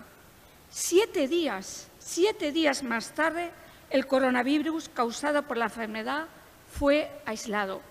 Y el 12 de enero del 2020, solo cinco días después, el virus ya estaba secuenciado. La primera vacuna aprobada por la Agencia Europea del Medicamento ocurrió pocos meses más tarde, el 21 de diciembre del 2020. Todo un hito poder contar con una vacuna el mismo año en que se declara la pandemia. Hoy, menos de un año después de la aprobación de la primera vacuna por esta agencia, el porcentaje de vacunados con pauta completa en España supera ya el 76%. Y todo ello ha sido gracias a la investigación científica y al compromiso y entrega de un servicio sanitario público y universal volcado en resolver esta pandemia y al que nunca estaremos lo suficientemente agradecidos.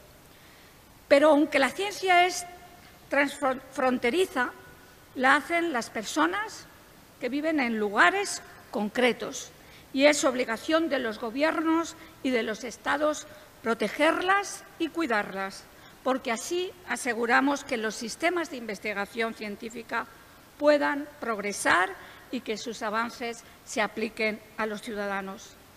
El Consell es sensible a esta realidad y tiene un compromiso firme por el fortalecimiento del sistema investigador de la Comunidad Valenciana. Hoy se presentan 11 científicas y científicos que son la representación de la ciencia que se hace en los países que rodean el Mediterráneo, el mar que los romanos llamaron así por estar en medio de la tierra. Estas científicas y científicos de diferentes campos y disciplinas son el ejemplo y el exponente de la ciencia alrededor de este pequeño mar en donde nacieron las civilizaciones clásicas que a la postre nos han hecho ser lo que somos.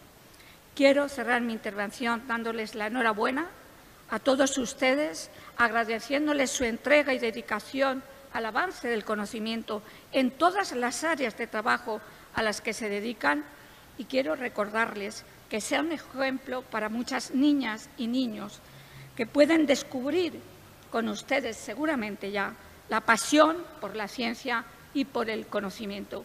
Creo que hoy hemos presentado a todo un equipazo que va a trabajar por la ciencia y la investigación. Muchas gracias.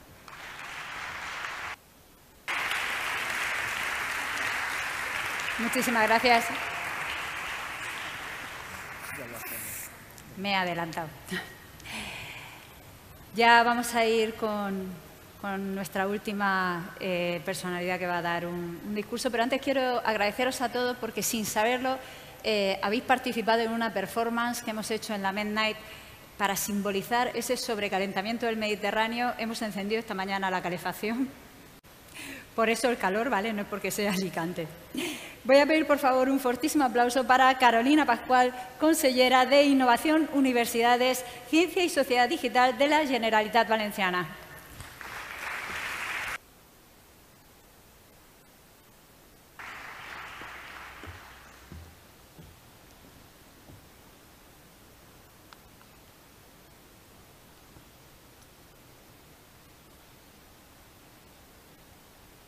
Consellera de Sanidad, directora general de Investigación e Innovación Científica de la región de Murcia, secretario general de Casa Mediterráneo, querido José Luis Rodríguez Zapatero, invitado honorífico de este acto, muchas gracias por estar hoy aquí con nosotros. Amigas y amigos, a todos los, los presentes, muy buenos días. Es un placer estar hoy aquí en Casa Mediterráneo, este edificio maravilloso en una antigua estación de ferrocarril y un emblema histórico de Alicante que ha sido recuperado para la ciudadanía. Además de su belleza arquitectónica que podemos contemplar, este edificio alberga la sede de Casa Mediterráneo, un instrumento de diplomacia pública que tiene el objetivo de promover el conocimiento mutuo y el acercamiento entre España y el resto de países de la cuenca mediterránea en áreas tan diversas como la cultura, la economía, el cambio climático, la igualdad de género o la innovación científica y tecnológica. Y precisamente celebramos hoy la gala del equipo mediterráneo de la ciencia Midnight. En otros momentos, el conocimiento y la ciencia eran solo asequibles para unos pocos, pero afortunadamente, con el paso del tiempo, poco a poco, y con cambios a veces lentos y otros pues, más abruptos, el conocimiento ha llegado a toda la sociedad. El papel de las universidades en estos cambios pues, es decisivo y forma parte de su esencia porque nacieron con ese objetivo. Desde su creación, las instituciones académicas han trabajado por formar en saberes a la ciudadanía y extender el conocimiento, y lo han conseguido. Pero el paso del tiempo pues, también ha cambiado el mundo hasta hacerlo más complejo la tecnología, la avalancha de información que recibimos y los cambios eh, de los ritmos de vida hacen cada vez más difícil acceder a algunas áreas de conocimiento y conocer los avances de investigación. Y en una gala como, la nuestra, que es importante que pongamos eh, de manifiesto que la investigación no debe quedar en un espacio cerrado, sino que sus resultados y sus avances, sus porqués, deben ser comunicados es importante que lleguemos a la sociedad. La aparición de la COVID-19 y la situación que la pandemia ha generado, el descubrimiento y la distribución de las vacunas, como bien comentaba la consellera antes, los efectos del cambio climático o la erupción del volcán en La Palma son cuestiones que afectan y que preocupan y mucho a la ciudadanía. Por eso, además de formar, las universidades y los centros de investigación os habéis unido para transferir los resultados de investigación, comunicar la ciencia y divulgarla. Porque debemos hacer esos esfuerzos para que la sociedad conozca y valore la investigación. La encuesta sobre percepción social de la ciencia realizada por CECIT en 2020 nos muestra que tan solo un 14% de la ciudadanía tiene un interés espontáneo por los temas de ciencia y tecnología. Es un porcentaje bajo. A pesar de ello, los temas relacionados con medicina y salud sí que atraen mayor interés, eh, probablemente como consecuencia de los tiempos en los que vivimos eh, y aún obtendrán resultados superiores, bajo mi punto de vista. Por eso la labor de las universidades y de los centros de investigación en este sentido es tan importante. La divulgación científica nos permite comprender mejor el mundo que nos rodea, apreciar y valorar el trabajo de las investigadoras y los investigadores, tener un criterio formado sobre algunos temas que desconocemos y algo muy, muy valioso que es despertar vocaciones científicas. Muchas actividades de las entidades que habéis llevado adelante estas iniciativas también van dirigidas a la infancia y a personas jóvenes. Ellas y ellos podrán dedicarse a la investigación, a la ciencia y a la tecnología el día de mañana. Pero incluso aunque no fuera así, seguirá siendo un gran logro porque la divulgación de la investigación favorece una sociedad formada con pensamiento crítico, es decir, una sociedad más fuerte. Estoy convencida de que la comunicación científica y la divulgación son dos acciones que nos pueden ayudar en este sentido y hoy pues, creo que es una muy buena muestra de ello. El impulso a la investigación es una apuesta decidida de la Consellería de Innovación, Universidades, Ciencia y Sociedad Digital. Esta misma semana hemos presentado la Fundación Valer, una fundación de la Generalitat Valenciana para mejorar nuestro ya excelente sistema de investigación. Valer es la apuesta de la Generalitat para las personas con talento científico. Busca promover todos los mecanismos de apoyo en el desarrollo de la carrera profesional para la incorporación, retención de personal científico y de excelencia internacional. Con Valer queremos poner en marcha los instrumentos que facilitan la creación de una gran comunidad de investigadores que pueda desarrollar su carrera con un trabajo riguroso y estable a través de la investigación pionera. El objetivo estratégico se centra en contribuir al impulso, la promoción y el desarrollo de la investigación y el conocimiento científico, humanístico y tecnológico en beneficio de la sociedad, las universidades, los centros de investigación y de la comunidad científica en general. Por eso actuará en todas las universidades y centros de investigación de la Comunidad Valenciana con el fin de favorecer la producción de conocimiento científico, reforzar los grupos de investigación y establecer colaboraciones científicas y académicas con universidades, centros de investigación nacionales e internacionales, así como también con el sector privado. Este proyecto se enmarca en la apuesta por el talento de la Generalitat Valenciana, que iniciamos con el programa GENTE para la atracción y retorno del talento a nuestro territorio, un programa que ya ha incorporado 100 investigadores al sistema de investigación y que en tan solo tres años ha permitido el registro de 20 nuevas patentes, ha generado 34 grandes contratos de transferencia y ha creado 260 empleos cualificados. Seguiremos en esta apuesta porque creemos firmemente en nuestro talento y en que muchos y muchos investigadores querrán venir a investigar en nuestra comunidad.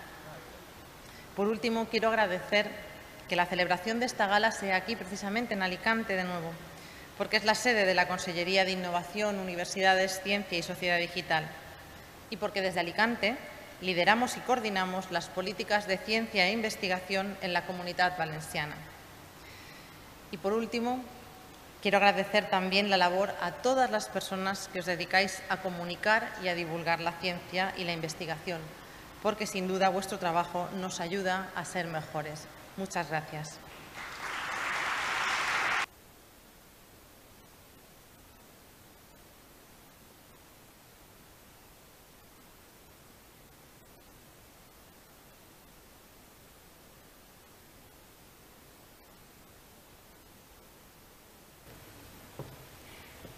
Pues muchas gracias a todos por haber venido, gracias a todas las entidades que han hecho posible que exista esta Midnight, a todas las personas que formáis esas entidades.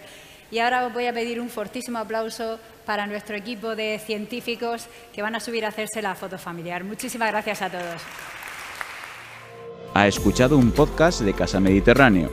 Para acceder a nuestras actividades y contenidos le invitamos a visitar nuestra página web y a seguirnos en nuestras redes sociales, YouTube, Instagram, Facebook y Twitter.